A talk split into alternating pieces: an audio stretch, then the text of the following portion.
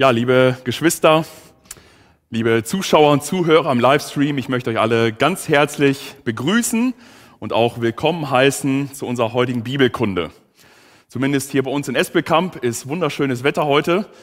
Und ich freue mich, dass ihr trotz des guten Wetters, man hätte heute auch bestimmt gut an Eis essen gehen können, dass ihr euch die Zeit genommen habt, um Gottes Wort zu studieren und auch mit dabei zu sein. Bei jetzt schon dem dritten Thema in unserer Reihe Gottesfurcht muss man Gott fürchten. Ich habe ursprünglich dieses Thema auch äh, als ein Dreiteiler angesetzt, aber äh, ich habe mich jetzt doch entschieden, ich werde noch einen Teil hinten dranhängen. Weil äh, das alles, was ich noch gerne jetzt in diesem letzten Teil machen wollte, das würde zu viel sein. Äh, allerdings heute in 14 Tagen haben wir hier in der Gemeinde eine Gemeindeversammlung, so dass ich nicht genau sagen kann, wann jetzt das nächste Mal Bibelkunde ist. Im Zweifel heute in einem Monat werden wir dann noch einmal die Bibelkunde haben. Da werden vielleicht schon viele im Urlaub sein, aber ich denke trotzdem ist es gut, wenn wir das noch dranhängen. Ja, Gottesfurcht muss man Gott fürchten, Teil 3, bevor wir uns gemeinsam jetzt in Gottes Wort vertiefen wollen und auch das heutige Thema uns anschauen wollen, lass uns doch noch zum Gebet aufstehen hier im Saal, uns neigen vor den Geräten und den Herrn um Segen bitten. Vater im Himmel, wir danken dir für die gute Möglichkeit, die du uns wieder schenkst, dass wir hier zusammenkommen dürfen, dass wir an den Bildschirmen verbunden sein dürfen, um dein Wort zu studieren, um uns zu vertiefen in das Thema der Gottesfurcht. Herr, wir haben in den letzten beiden Themen schon einiges gelernt aus deinem Wort. Und Herr, ich bitte auch, dass dieses heutige Thema, was auch sehr praktisch werden wird, dass es uns gelingt, wirklich zu verstehen, was dein Wort uns lehrt.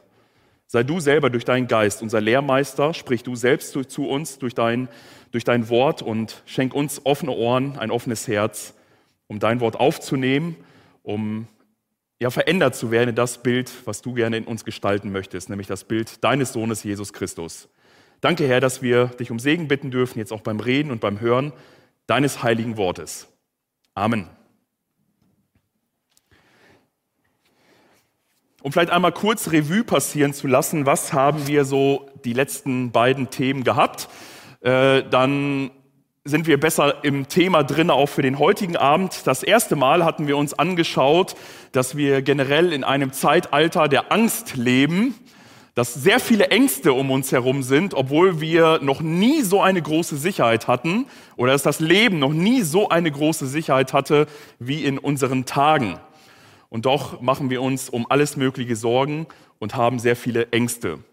Dann haben wir vor allen Dingen uns aber in die Bibel hinein vertieft und haben zuallererst festgestellt, dass das Thema der Gottesfurcht ein ganz zentrales Thema der biblischen Lehre ist.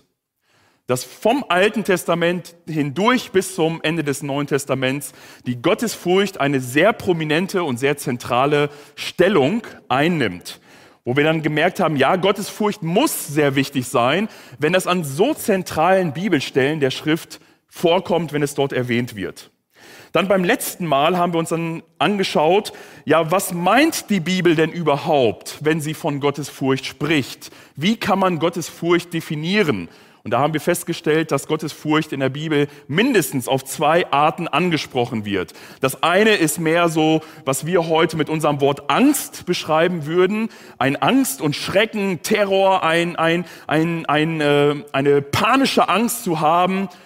Und auf der anderen Seite haben wir festgestellt, dass die Bibel, wenn sie von Gottesfurcht spricht, auch den Ausdruck der Ehrfurcht, der Ehrerbietung, der, der Erhabenheit Gottes, der Demut unsererseits vor diesem großen Gott.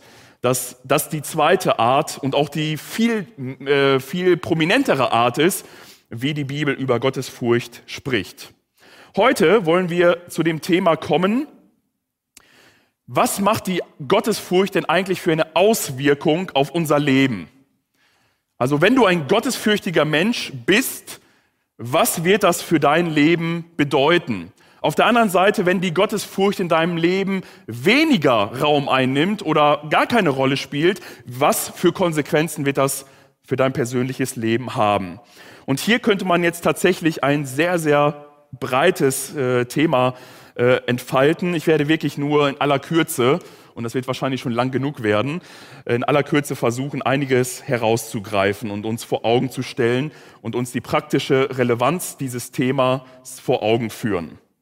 Ich möchte insgesamt zwei Thesen aufstellen. Die erste These lautet, oder damit beginne ich hier mit A, dass die Gottesfurcht der heilige Boden ist, auf den ein Gott wohlgefälliges Leben wächst.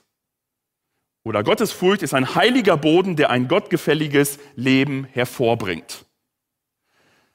Alles, was an Heiligkeit in deinem Leben hervorkommt oder nicht hervorkommt, ist entweder auf einem heiligen Boden der Gottesfurcht oder aber auf einen unheiligen Boden äh, der Gottlosigkeit gebaut. Und dass das äh, Fakt ist, möchte ich gerne mit euch aus der Schrift herausgreifen und beweisen und für uns feststellen. Also das Erste ist, a, wir schauen uns an, dass die Bibel lehrt, dass ein heiliges Leben auf dem Boden der Gottesfurcht wächst. Schauen wir uns das Beispiel Abraham einmal an. Abraham, der von Gott erwählt wurde, er sollte aus seiner Heimatstadt herausziehen, er sollte alles verlassen und so macht er sich mit seiner Familie auf den Weg und er kommt dort in 1. Mose Kapitel 20, kommt er in einem Ort, der heißt Gera. Und Gera ist ein Ort, wo der gottlose König Abimelech herrschte. Und Abraham kommt jetzt mit seiner Familie und er durchzieht jetzt dieses Land von diesem Abimelech und er denkt sich und er kennt die heidnischen Sitten, dass dieser Abimelech bestimmt ein Auge auf seine Frau Sarah werfen wird, von der die Schrift eindeutig sagt, dass sie von schönem Aussehen war. Und er hat jetzt Angst und er kennt die Sitte heidnischer Könige, ne, dass wenn da so ein Reisender kommt und man vielleicht irgendwelche Tauschgeschäfte machte oder auch nicht, dass dann einfach die Herrscher mal sagten, guck mal, mir gefallen deine Frauen, die würde ich mal gerne haben. Und Abraham hat Angst, dass der Abimelech das mit seiner Frau Sarah genauso treibt. Und er überlegt sich eine List und sagt, okay, ich werde sagen, dass sie meine Schwester sei. Ne, dann werden sie nicht mich beseitigen, ne? weil wenn der Abraham da als Ehemann noch im Weg steht, Pech gehabt, dann beseitigen wir den mal kurz und dann haben wir freien Zutritt zu seiner Frau. Und es ist nicht ganz falsch, es, es, war zum Teil auch über mehrere Ecken seine Schwester, aber trotzdem ist es hier eine ganz offensichtliche Lüge. Aber darauf möchte ich jetzt gar nicht zu sprechen kommen, weil das ist eine Tat, die definitiv nicht gut war von Abraham in seiner Biografie. Aber es geschieht genau so, wie er sich das ausgemalt oder ausgerechnet hatte. Der Abimelech sieht die Sarah, nimmt die zu sich Gott, Gott selber greift dann aber ein und sagt ihm Abimelech, wenn du diese Frau anfasst, dann bist du tot. Und er erschrickt, kommt schnell zu dem Abraham, bringt ihn seine Frau wieder und sagt, warum hast du mir nicht gesagt, dass das deine Ehefrau ist? Und interessanterweise finden wir einen Vers, der sehr interessant ist, in 1. Äh, Mose 20, Vers 11, was Abraham dann zur Antwort gibt. Abraham sprach, ich dachte, gewiss ist keine Gottesfurcht an diesem Ort.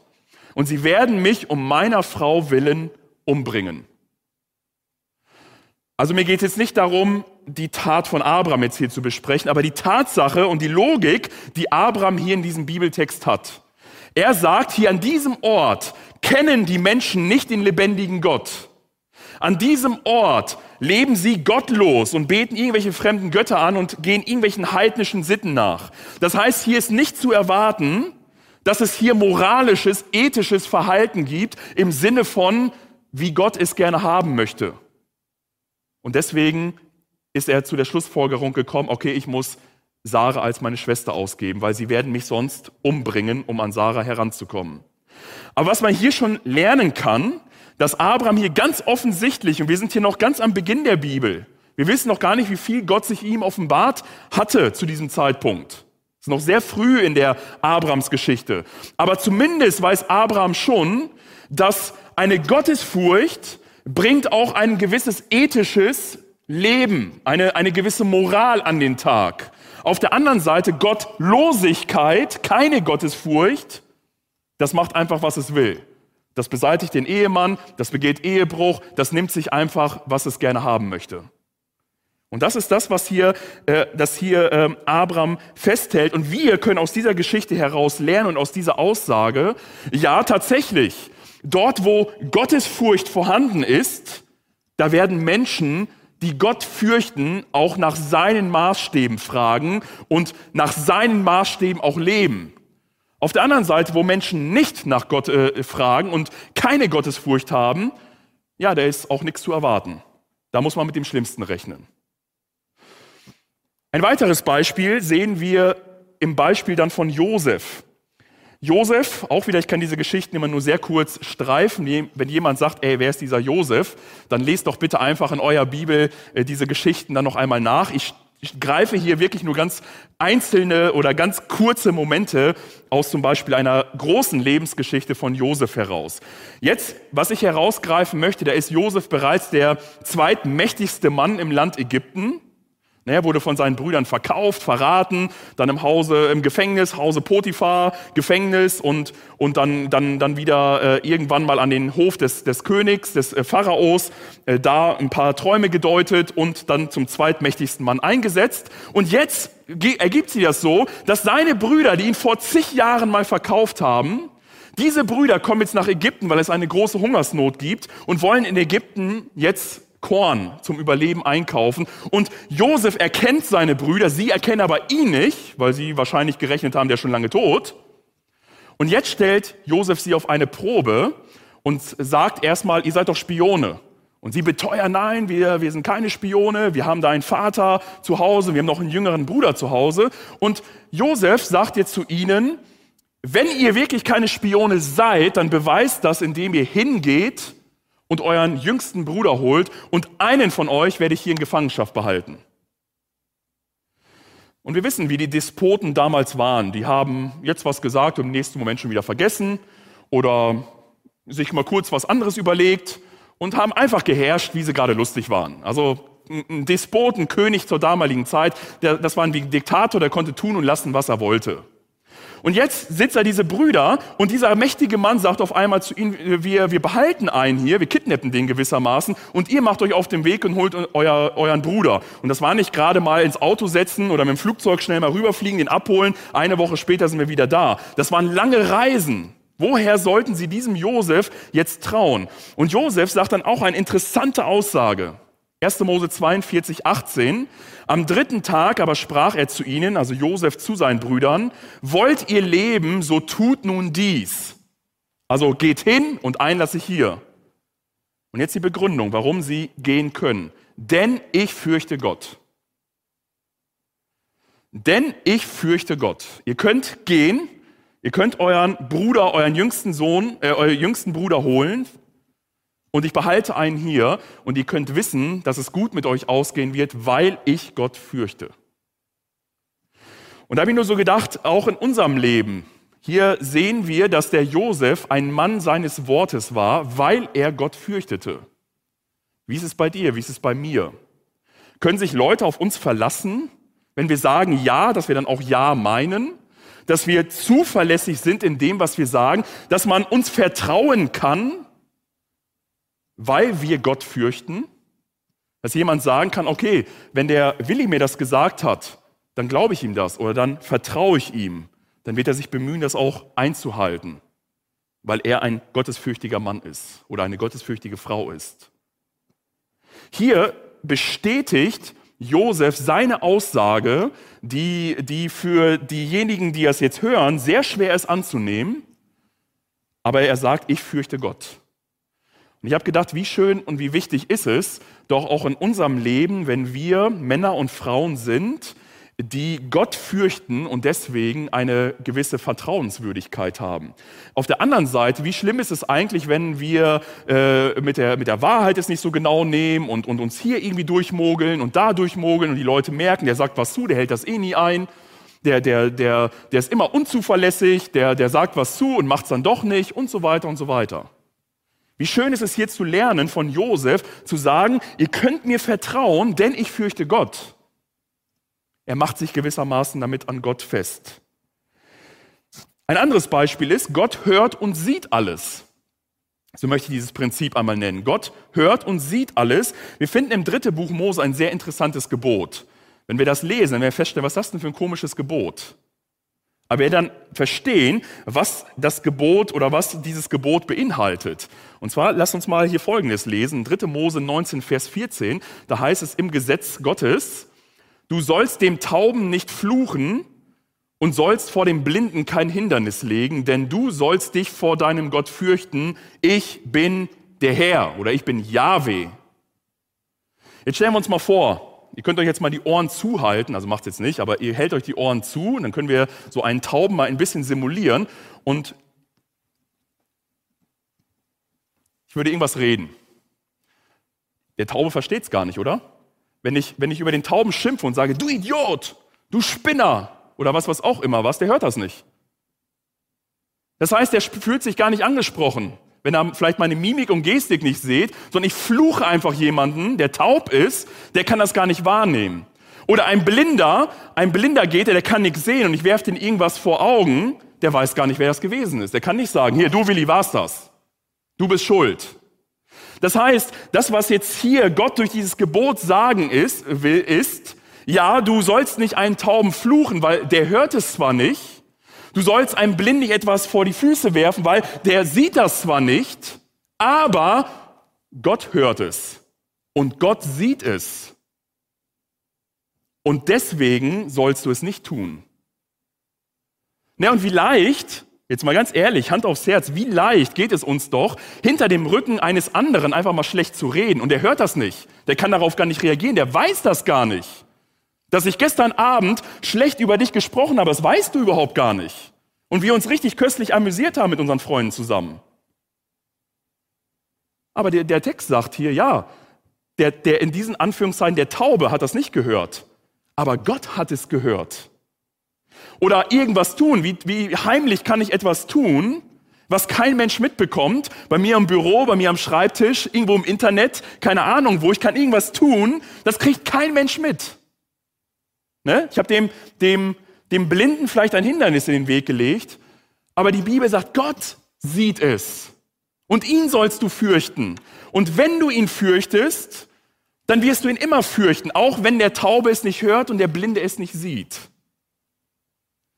Hier merken wir, es eine ganz starke praktische Relevanz mit dabei, dass wir uns vor Augen führen müssen, wir leben vor aller, zuallererst vor dem Angesicht Gottes.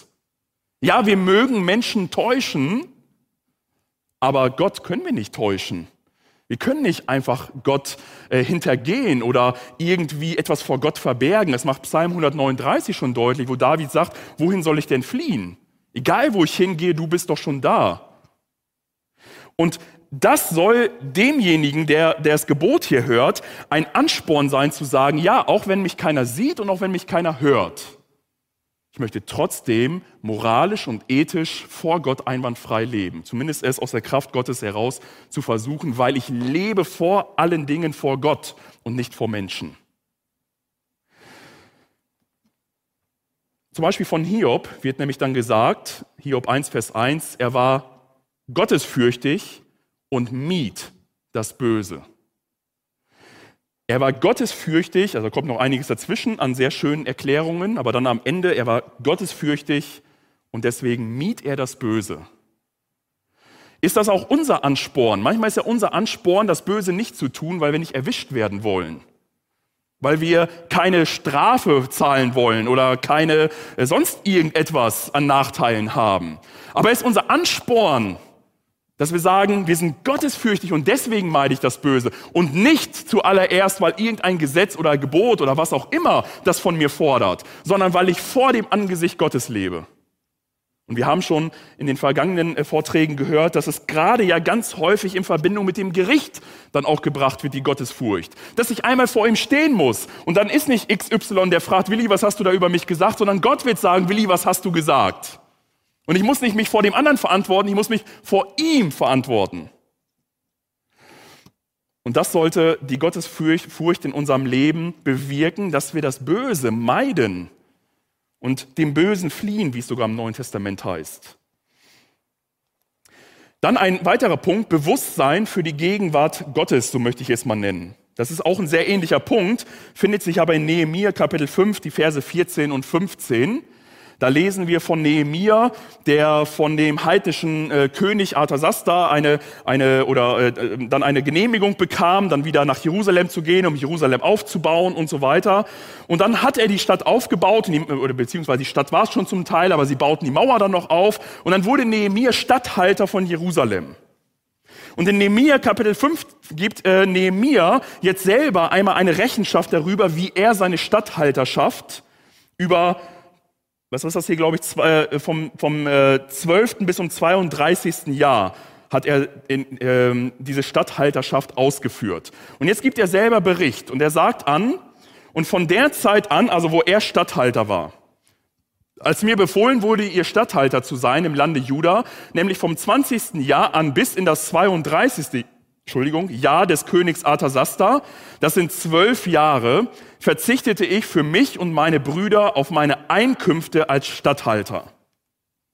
Denn die früheren Statthalter, die vor mir gewesen waren, hatten das Volk belastet und hatten für Brot und Wein täglich 40 Silberstücke von ihnen genommen. Auch ihre Leute waren gewalttätig mit dem Volk umgegangen. Ich aber tat nicht so um der Furcht Gottes willen. Nehemiah sagt hier, hier gab es vorher, vor mir gab es Leute, die haben die Schwäche der anderen Menschen zu ihrem eigenen Vorteil ausgenutzt. Die haben ihre Position als Statthalter ausgenutzt, um andere klein zu halten, um sich an anderen zu bereichern um, um ihnen das letzte Geld aus den Taschen zu ziehen. Das heißt, sie, sie haben auf Kosten von anderen, haben sie super gelebt. Und das kommt im Nehemiah-Buch noch sehr deutlich vor, wo Nehemiah sehr klare Worte gegen diese Reichen und Obersten findet, die selbst in Saus und Braus lebten und das Volk ausgebeutet haben, die fast nichts hatten. Und Nehemia ist hier ein Mann, der sagt, ich habe sogar, obwohl es mir ja zusteht und er hätte als Statthalter ja tatsächlich bezahlt werden müssen, sagt er, ich habe sogar auf meinen Lohn verzichtet. Er ist sogar noch weniger genommen, als ihm eigentlich zustand. Und wenn wir weiterlesen, sehen wir, dass da täglich irgendwelche Leute bei ihm an der Tafel saßen und denen er Essen gegeben hat. Und er tat das alles nur deswegen, weil er sagt, um der Furcht Gottes willen. Nehemiah kannte das Gesetz Nehemia kannte die kleinen Propheten, die zum, zu diesem Zeitpunkt zum Teil schon ihre Aussprüche getätigt hatten, dass Gott sehr klar gesagt hat, dass man den Elenden nicht auch nehmen soll und dass man die Unterdrückten nicht ausbeuten soll und dass man den Arbeitern ihren gerechten Lohn zahlen soll und dass man nicht aufgrund seiner Position es ausnutzt, um sich selbst zu bereichern oder sich auf Kosten von anderen irgendwie ein besseres Leben zu machen, um andere klein zu halten. Und das wusste Nehemia und er sagt, ich habe darauf verzichtet. Und ich finde es so super, was seine Begründung ist, nicht weil er sagt, ich bin so ein toller Kerl, sondern er sagt, um der Furcht Gottes willen. Und das, was er getan hat vor allen Dingen, stellt er dann auch vor Gott dar. Und das finde ich so super, dass er das jetzt hier zwar schreibt als Vorbild, aber letztendlich hat er das alles vor Gott besprochen. Da heißt es nämlich dann am Ende dieses Kapitels, nachdem er aufgeführt hat, was er alles gemacht hat, sagt er, gedenke mein Gott zu meinem Besten alles, was ich für dies Volk getan habe. Und das ist das Schöne, dass Nehemiah sagt, ja, Gott, ich hoffe, dass du dran gedenkst. Ich habe mich an dem Volk nicht bereichert. Ich habe nicht das Geld genommen und vielleicht noch mehr kassiert, als eigentlich notwendig wäre. Das habe ich nicht getan, aber ich bin froh und dankbar, dass du es weißt. Bei dir geht das nicht, bei dir geht das nicht unter, bei dir geht das nicht irgendwie verloren. Und Nehemiah sagt, gedenke du. Ich will es nicht von den Leuten, aber bitte gedenke du es. Und das finde ich ist auch eine sehr schöne Haltung, die wir auch in, unser, in unserem ganz alltäglichen Leben merken. Wie oft sind wir vielleicht manchmal verführt, uns auf Kosten anderer irgendwie gut darzustellen oder andere klein zu machen, um selber irgendwie gut jetzt herauszukommen. Oder uns vielleicht sogar an anderen bereichern. Oder ja, vielleicht fallen euch noch andere ganz viele praktische Beispiele ein. Aber das ist so äh, das Motto, was wir in unserer Welt haben. Ellbogen raus und Hauptsache dir geht es gut. Hauptsache du kommst weit. Ob andere dabei auf der Strecke bleiben, naja, so what, ist halt eben so. Aber wenn wir gottesfürchtig leben, wenn wir zuallererst fragen, Herr, ich möchte vor dir gut dastehen. Und ich möchte, dass du gedenkst, was ich getan habe. Und ich möchte es nicht zuallererst von Menschen. Dann eine weitere Auswirkung der Gottesfurcht ist, Gott zu gefallen und nicht Menschen. In Kolosser 3, 22 gibt es ein Beispiel, was genau in unser Arbeitsleben hinausstellt. Also die allermeisten von uns, also eine Ausnahme sehe ich jetzt hier, aber die allermeisten von uns sind äh, nicht Arbeitgeber, sondern Arbeitnehmer. Und hier ist vor allen Dingen ein Wort an Arbeitnehmer gerichtet. Damals halt die Knechte beziehungsweise Sklaven. Und hier heißt es in Kolosser 3, 22, ihr Sklaven oder ihr Knechte, seid gehorsam in allen Dingen euren irdischen Herren. Nicht mit Dienst vor Augen, um den Menschen zu gefallen, sondern in Einfalt des Herzens und in der Furcht des Herrn. Ihr alle kennt das. Da ist jetzt irgendwie kurz vor dem Sommer und der Meister, der Chef, der Vorarbeiter, was auch immer, ist erstmal zwei Wochen im Urlaub. Also war für uns Azubis immer die allerbeste Zeit, wenn unser Ausbilder im Urlaub war. Also unsere Produktivität, die ging dann so Richtung Null, ging die irgendwie so. Ne? Dann haben wir viel länger gefrühstückt, ähm, manchmal am Computer da irgendwas gespielt und irgendwelche anderen Sachen gemacht. Und das geht dann vielleicht im Arbeitsleben weiter. Ne? Wenn der Chef guckt, dann haut man so mal richtig rein. Oder wenn er gerade ins Büro reinkommt, dann tippt man in die Tastatur. Ne? Und das sieht man dann bei vielen, ist der Chef raus, dann hat man wieder Solitär oder irgendwelche anderen Kartenspiele oder so, was man da alles so am Rechner spielt. Und hier ist genau dieses Verhältnis angesprochen. Wie arbeiten wir eigentlich? Wie gehen wir mit der Verantwortung um, die uns aufgetragen worden ist? Klar, könnte man jetzt sagen, ja, ich versuche mich durch mein Arbeitsleben oder Schulleben, das kann man auf die Schule genauso beziehen, so gut es geht, einfach durchzumogeln. Ne, wenn, wenn der Chef guckt, dann mache ich die gute Miene zum bösen Spiel und wenn er wieder weg ist, dann kann ich wieder nur halbherzig drangehen. Und hier sagt Paulus, die Arbeit, die ihr tut, die euch eure irdischen Herren, euer Arbeitgeber, euer Lehrer, euer Professor, was auch immer, die Sachen, die er euch aufgetragen hat, die sollen wir treu erledigen, die sollen wir treu erfüllen. Und zwar nicht hier einen Dienst vor Augen, also nach dem Motto, wenn ich gesehen werde, dann mache ich so, äh, tue ich so als ob. Und wenn ich nicht gesehen werde, dann lasse ich es schlürren, sondern wir sehen hier zwei Arten äh, der Herzenshaltung. Das eine ist hier der Dienst vor Augen, aber das andere ist die Einfalt des Herzens oder wie die neue Genfer Übersetzung sagt, die Aufrichtigkeit oder die Ungeteiltheit des Herzens. Das heißt, ich bin genau der gleiche vor meinem Chef und ich bin auch genau der gleiche und wie genauso, als wenn mein Chef weg ist. Da ändert sich nichts. Ich bin ungeteilt. Ich bin mit einfältigem Herzen, mit aufrichtigem Herzen. Und die können wir alle, wenn wir in einem Arbeitsverhältnis oder Schulverhältnis oder wo auch immer stehen, können wir uns einmal selber überprüfen. Wie nehmen wir unsere Arbeit wahr? Sehen wir hinter unserem irdischen Herrn auch den Herrn Jesus Christus, vor dem wir eigentlich Rechenschaft ablegen müssen, vor dessen Augen wir eigentlich arbeiten. Und arbeiten ist nichts Profanes. Also lasst uns das nicht denken, dass, dass Arbeit irgendwas äh, Unwichtiges wäre, dass sozusagen der Gottesdienst und auch der geistliche Dienst nur hier in diesen Räumlichkeiten stattfindet. Nein, Gott hat dich berufen, an einem Platz dich hingestellt. Und wenn du arbeitest, ist das dein Gottesdienst, wenn du es für Gott tust und deine Arbeit treu erfüllst. Und wie gesagt, schon vorher als ein zuverlässiger und aufrichtiger äh, Mitarbeiter oder Mitarbeiterin äh, bekannt bist. In der Furcht des Herrn sollen wir unsere Arbeit tun und nicht Dienst vor Augen, Augendienerei. Ich möchte einige Schlussfolgerungen aus diesem ersten Punkt äh, herausheben.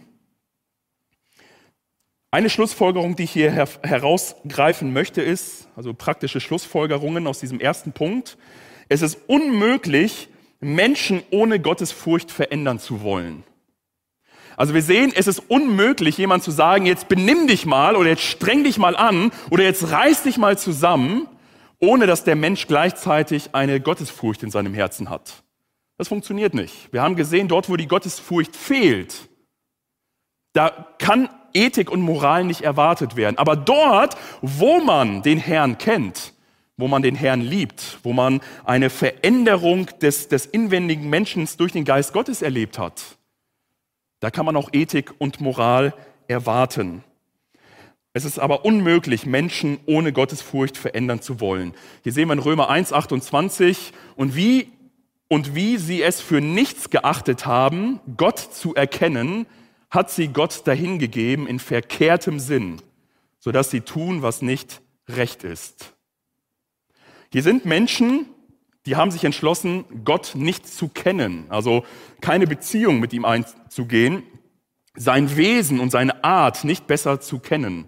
Und die Folge ist, das lesen wir dann, wenn wir im Römerbrief diese ganze Abwärtsspirale da lesen, dass diese Menschen sich nach und nach von Gott entfernen und letztendlich von Gott dahingegeben werden. Und das ist, glaube ich, eines der schlimmsten Worte, so sagt es mein Professor damals, einer der schlimmsten Worte in der ganzen Bibel ist es, dahingegeben zu sein.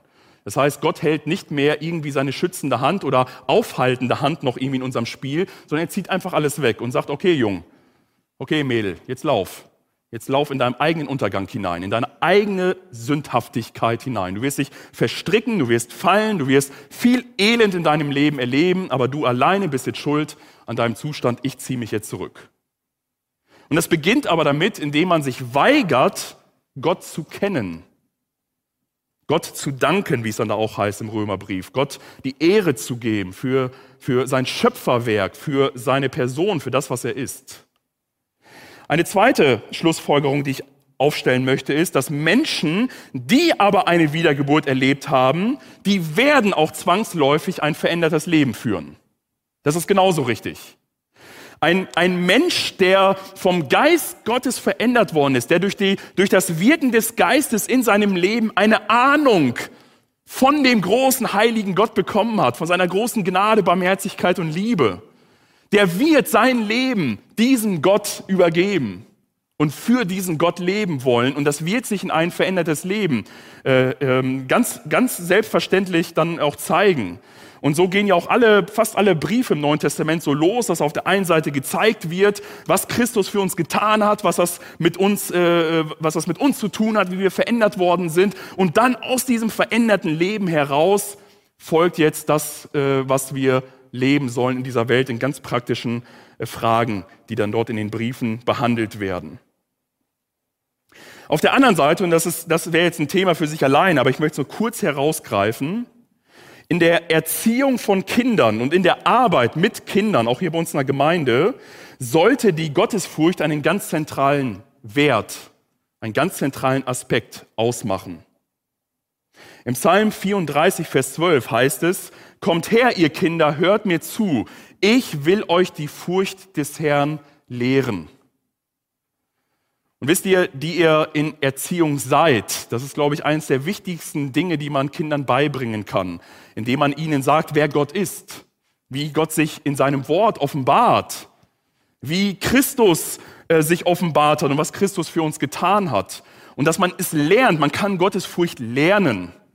Und umso jünger man ist, in der man Gottes Furcht lernt, umso, umso besser ist es und umso mehr wird man auch bewahrt vor Wegen, die nicht gut sind.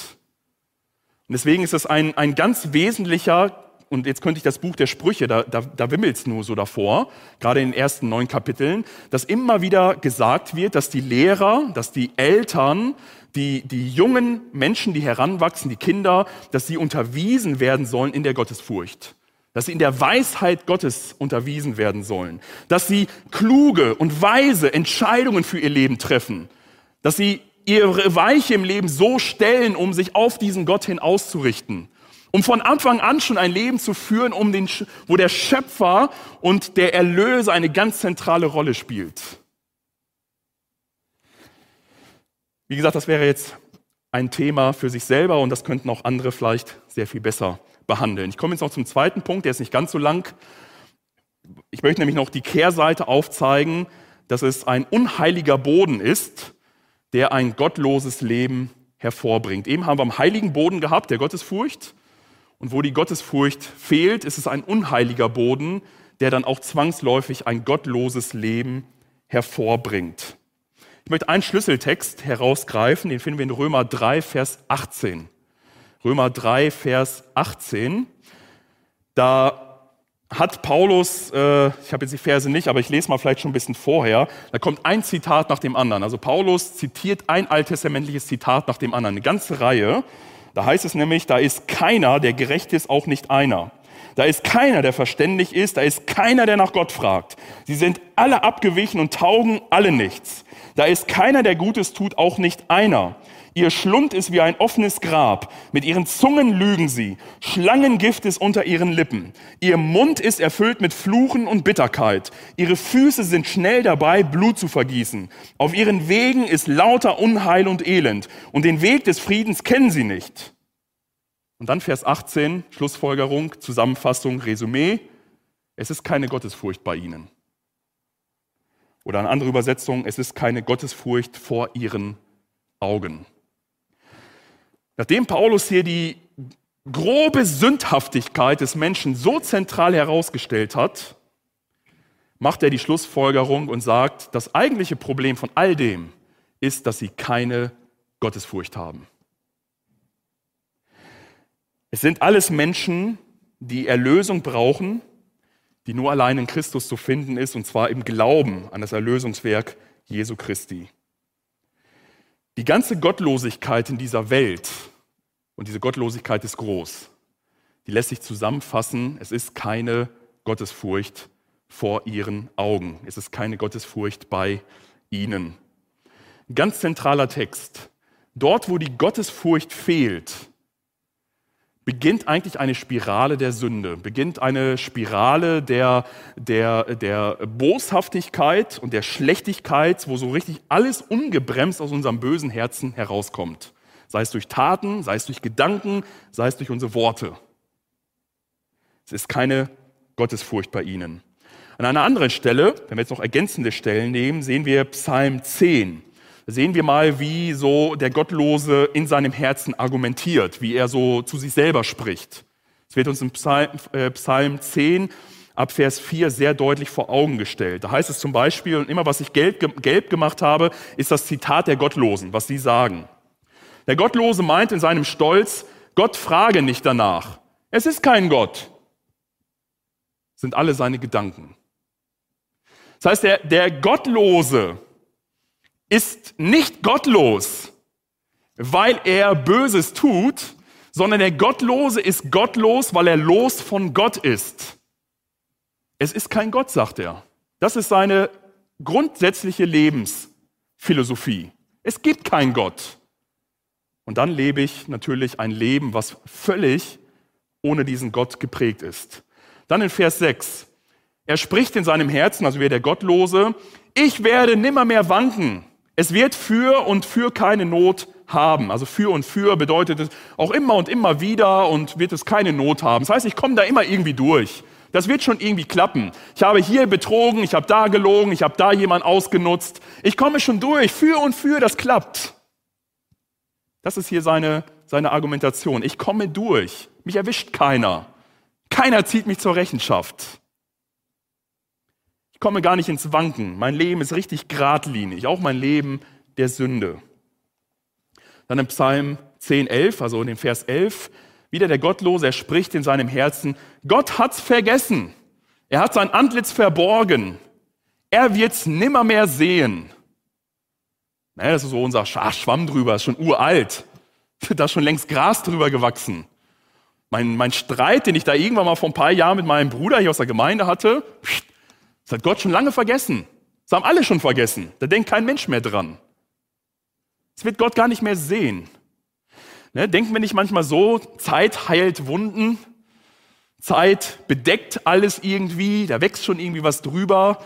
Na, wir sprechen es bloß nicht an, dann wird es auch bald in Vergessenheit geraten sein. Das ist so typisch das Denken des Gottlosen. Einfach lange genug warten, dann wird Gott es vergessen und alle anderen werden es auch vergessen. Vers 13. Warum soll der Gottlose Gott lästern und in seinem Herzen sprechen? Du fragst doch nicht danach. Du, ich habe hier gerade äh, Steuern hinterzogen. Da fragt doch Gott nicht nach. Der hat doch ganz andere Sorgen. Der muss sich um die ganze Welt kümmern. Wem interessiert das, ob ich da in meiner kleinen Stube da jetzt irgendwie drei Haken irgendwie in diesem meinem Programm da irgendwie anders setze? Oder ich weiß was ich, was ich da gerade gemacht habe. Ihr könnt da jetzt irgendwas ausdenken. Ne, das ist doch so klein, das ist so unscheinbar. Das interessiert Gott doch überhaupt gar nicht. Der ist dabei in weltweiten Unternehmungen.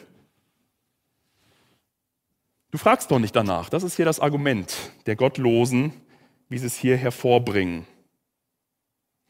Wenn wir diesen Psalm weiterlesen, dann sehen wir, dass Gott sehr wohl die Gottlosen zur Rechenschaft zieht. dass Gott sehr wohl sich dafür interessiert, was der Gottlose tut. Und er wird nicht einfach so durchkommen. Aber das ist die Haltung der Gottlosigkeit, wo keine Gottesfurcht da ist. Man meint, man kann sich irgendwie so durchs Leben mogeln. Es interessiert schon keinen. Sehr ähnlich ist Malachi, Kapitel 3.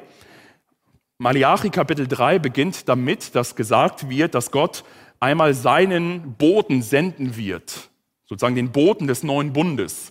Und wenn dieser Bote kommen wird, dann auf der einen Seite wird er einen Dienst der Reinigung haben, es wird dann äh, die, die, alles gereinigt werden, also das, was, was, was an Sünde und am Bösen da ist, es muss gereinigt werden. Aber auf der anderen Seite wird Gott auch Gericht üben. Und das ist hier der Vers 5 wo es dann heißt, dass Gott Gericht üben wird. Und es heißt hier, und ich will zu euch kommen zum Gericht. Und ich will ein schneller Zeuge sein gegen die Zauberer, Ehebrecher, Meineidigen und gegen die, die Gewalt und Unrecht tun, den Tagelöhnern. Ne, merken wir wieder hier die Ungerechtigkeit. Witwen und Waisen, die unterdrückt werden, Schwächsten der Gesellschaft. Und die den Fremdling drücken und mich nicht fürchten, spricht der Herr Zebaoth und mich nicht fürchten. Hier ist auch eine ganz lange Liste an, an so einem Lasterkatalog an bösen Dingen.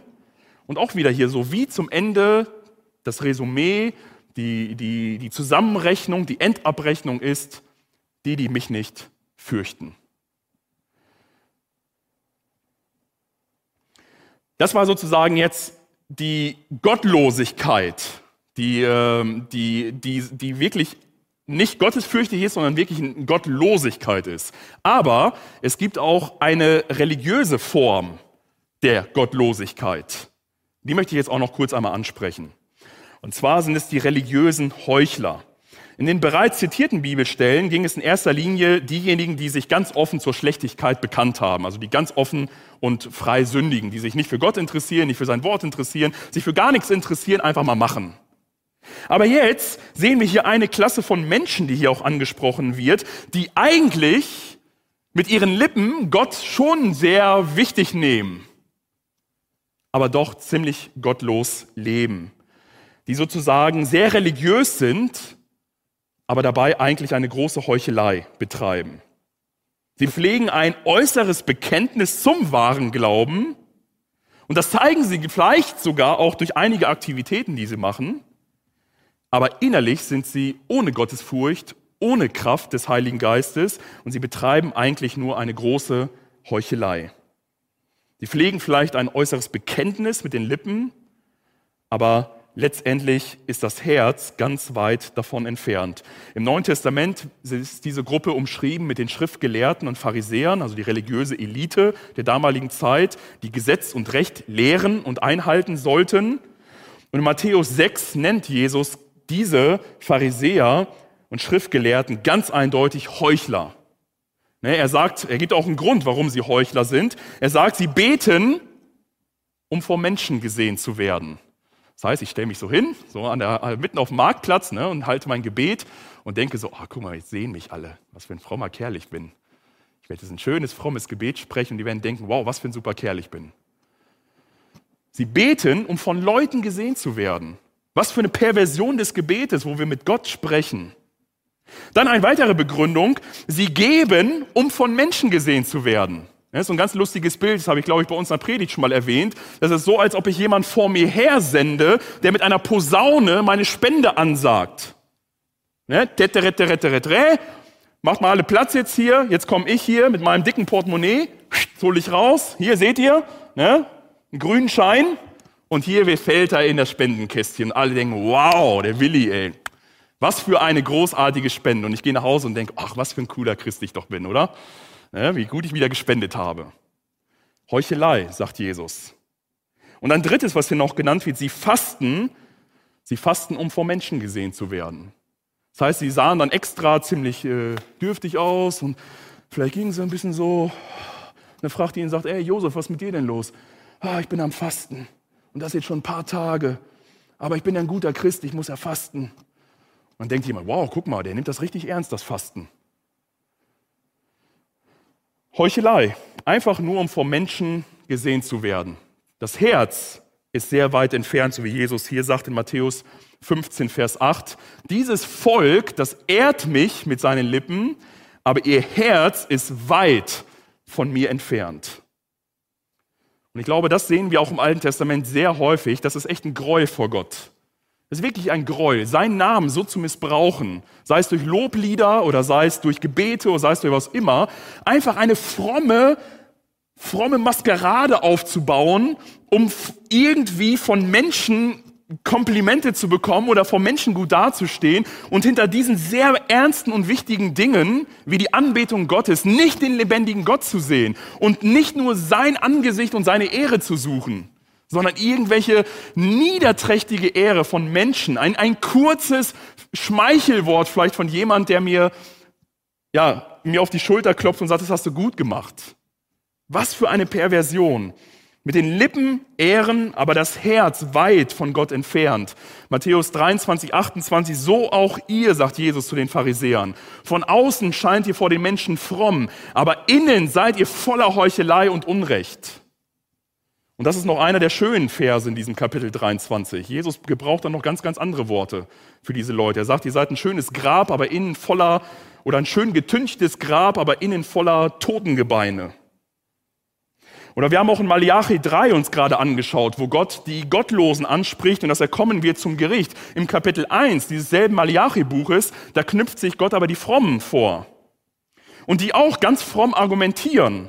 Und, je, und äh, Gott führt hier dieses Kapitel ein und diese Passage dort ein, indem er sagt, ein Sohn soll seinen Vater ehren und ein Knecht seinen Herrn. Bin ich nun Vater, wo ist meine Ehre? Bin ich Herr, wo fürchtet man mich?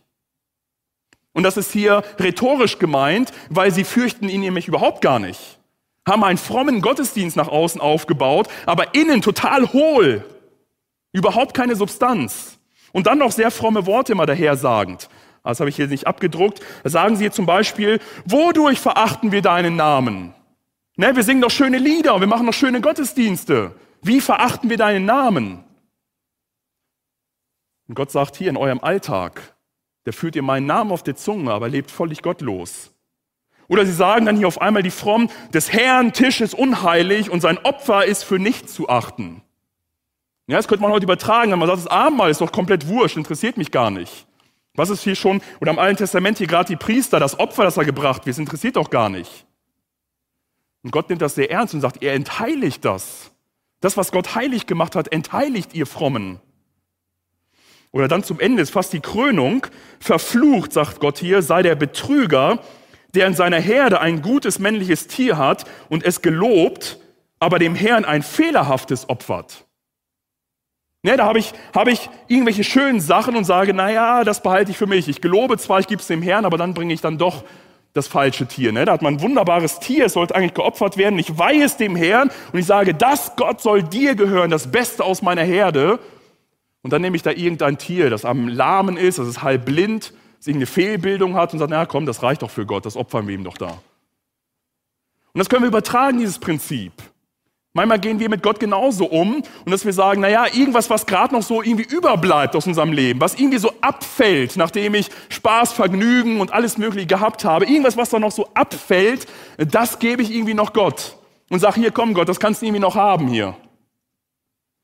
Und Gott sagt hier, verflucht seid ihr Betrüger. Das Beste solltet ihr mir geben, das, was mir zusteht, das, was dem heiligen Gottes würdig ist und nicht irgendein Abfallprodukt, irgendein Dreck, was kein Mensch gebrauchen kann. Denn er sagt hier weiter, denn ich bin ein großer König, spricht der Herr Zebaoth, und mein Name ist gefürchtet unter den Heiden. Er sagt, ihr Volk Gottes Ihr seid gottloser sogar noch als die Heiden, die meinen Namen zumindest noch fürchten. Also wir merken, liebe Geschwister, dieses Thema der Gottesfurcht hat eine sehr, sehr praktische Konsequenz für unser Leben. Auf der einen Seite, ich möchte wiederholen, sehen wir meine zwei Thesen, die ich aufgestellt habe. Es ist die Gottesfurcht, auf die ein heiliges Leben hervorwächst. Und es ist die Gottlosigkeit, ob, ob die heidnische Gottlosigkeit oder die fromme Gottlosigkeit, was ein gottloses Leben auch mit sich bringt.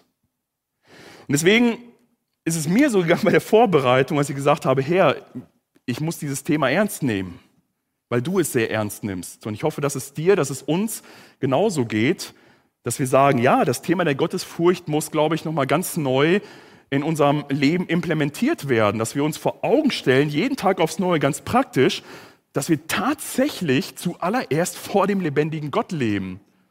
Und vielleicht überlegen wir uns dann so manche Tat noch einmal und überlegen wir uns manches Wort doch noch mal noch einmal und manche Planung und was sonst was. Vielleicht überlegen wir uns das noch einmal, wenn wir wirklich sagen, ich lebe vor dem Angesicht Gottes und nicht einfach vor irgendwelchen Menschen. Möge der Herr uns segnen, dass, dass wirklich dieses Thema der Gottesfurcht äh, ein wichtiges wird. Und ich wünsche es für mich, ich wünsche es für uns alle und auch für die Zuschauer, dass wir wirklich eine Gottesfurcht in unserem Leben haben, auf den ein heiliges und Gott wohlgefälliges Leben hervorwächst. So dass wir Gott ehren, dass wir ihn preisen und dass er das Zentrum tatsächlich unseres Lebens wird.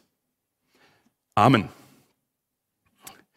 Ja, an dieser Stelle würde ich dann gerne wieder die Geschwister, die Zuschauer im Livestream verabschieden. Ich freue mich, dass ihr eingeschaltet habt, dass ihr dabei wart. Und äh, ich wünsche euch gottesreichen Segen, auch eine gute Restwoche. Und wir hier zusammen werden jetzt noch uns ein bisschen Zeit nehmen zum Beten. Ja, macht's gut und bis zu einem nächsten Mal. Sonntag äh, haben wir hier Gottesdienst um 10 Uhr mit einem Missionsgottesdienst. Schaltet doch ein, seid mit dabei und äh, hört den Missionsbericht von Jürgen Kiesling vom Hoffnungsträger Ost.